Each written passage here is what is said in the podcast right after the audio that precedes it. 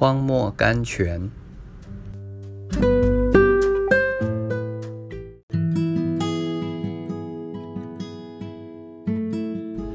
三月七日，我们周围遭患难。哥林多后书七章五节。为什么神带领我们，应许患难一直临到我们？第一，神够用的恩典和能力可以彰显得更完全，远胜在安逸中。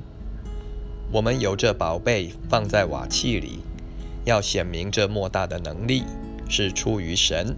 不是出于我们，《哥林多后书》四章七节。第二，患难使我们更依靠神，神一直在教导我们依靠他，让他把我们紧握在手中，把所有的难处交给他，由他照顾。第三，主自己曾站过那四维遭患难之地，今天他也要我们去站。